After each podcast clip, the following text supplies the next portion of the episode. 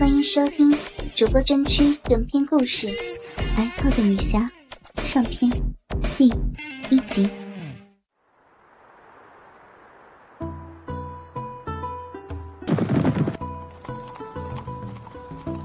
秋风习习，通往军营的官道上响起一阵马蹄声。一对英姿飒爽的男女正向军营的方向前进。李哥。你看，我们这次能打探出宇文君的动向吗？一个娇美的声音说道。其声娇软柔媚，让人心动不已。再看其样貌，却是一位绝美少妇，端的是个妙人。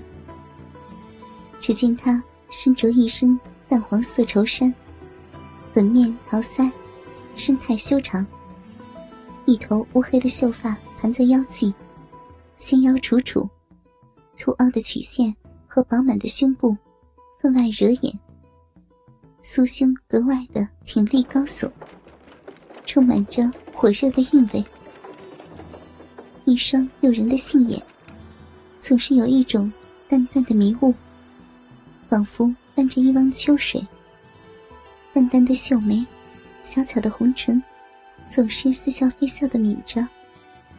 面庞白皙，模样犹如金雕细刻一般，靓丽可人。丰胸龙臀，双腿修长，十指纤纤，腹如凝脂，眉目间隐含春意，透出一股引人的媚态。秋影，怎么还喊我力哥？现在我是廖红绸，小心会露馅了。那白衣俊朗男子回答道。言语间却无半点责怪之意，反倒透出几分溺爱。哼，还说我呢？你还不是一样喊我秋莹？女子忍不住娇嗔，随后容貌一正道：“这次我们夫妇扮作那廖红绸和冷艳魔女黄妹，去那宇文军处打探军情，正是危机处处。”我们当得小心行事呀！希望这次能打探到有用的消息，助郭将军一臂之力。嗯，能如此想，实在是再好不过了。这宇文君也是个人物，一般村的皇妹可要小心了，绝不可露出破绽。嗯，你也要小心啊。房秋莹话中透出关切之意。原来，此二人。正是以侠名享誉江湖的青年侠侣，九臂神龙周文丽和雪见玉凤房秋莹，此二人为江湖上声名显赫的顶尖人物，行侠仗义，除暴安良，深得武林同道和老百姓的敬佩。而雪见玉凤房秋莹，更是艳名远播，有好事之徒。更曾将她评为武林第一美女。比起她现在这样假扮的冷艳魔女皇妹，不管是武功还是样貌上，都强上一筹。时值元末明初，天下大乱，各地豪强四起，征战不断。大元朝廷虽然腐败，但实力仍强。义军中，而以刘子强。最得民心。九臂神龙周文丽和雪见玉凤房秋莹，正是为那揭竿而起的刘子强不辞辛苦，奔走四方，力图光复中原。这次，刘子强手下郭淮郭将军与援军都统宇文军对阵。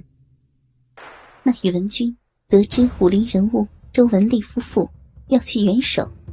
遂飞鸽传书，还未曾谋面、依附朝廷的武林败类廖红绸和黄妹两人半途拦截，却不想半途玉面公子裘少棠杀出，将廖红绸和黄妹生擒，而周文丽夫妇也由此定下计谋，刺探宇文军的军情，并趁机夺回宇文军收藏的绝世武功秘籍《波什乐经》。说来，这宇文君文武全才，也算是个人物。只是分不清是非，甘愿为腐败的朝廷卖命。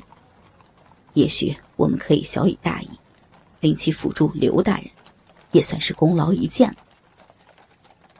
周文丽想到这次的行动，不无感慨的道：“哼，他虽有些才能，却是个好色之徒。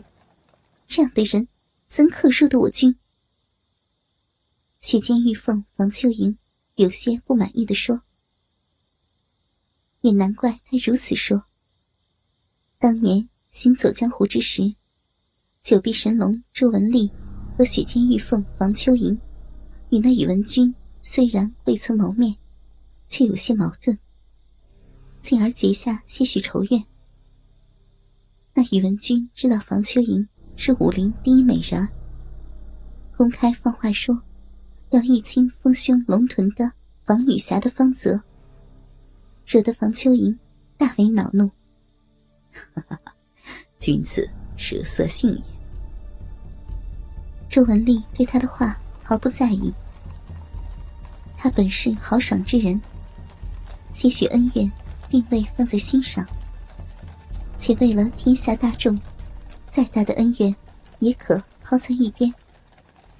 说的好色，夫人你可要小心了呀，不要让某些人占了便宜。周文丽。忍不住调侃道：“哼，没个正经的，别跑，看我追上怎么收拾你！”雪间玉凤房秋莹粉面微红，不住追打他夫君。二人将些许紧张忧虑抛到脑后，有说有笑的向军营方向行去。只是那周文丽万万没有想到，他今日一句戏言。竟一语成谶。日后，他那娇妻真个叫宇文君占去了便宜，不但贞洁嫩逼被人日了个够，还一日再日，屁眼和小嘴都不得饱，最后只将这雪见玉凤，操成了雪见银凤了。元军营帐之中，宇文君正在设宴迎接。无恙归来的廖红绸和黄妹，这两人是周文丽夫妇易容假扮的。宇文君未曾与廖黄二人见过面，因此假扮起来也不甚困难。同席的还有武林邪魔外道铁蒲陀、风云双邪等人。周文丽、房秋莹分坐在宇文君左右。这宇文君三十多岁，身长八尺，膀大腰圆，双目炯炯，鹰鼻阔口，倒有几分豪迈的气概。他初见房秋莹，简直惊为天人，心道：这黄妹容貌竟然如此美艳，身材前凸后翘，火爆至极，如此勾魂人物，世所罕见呐。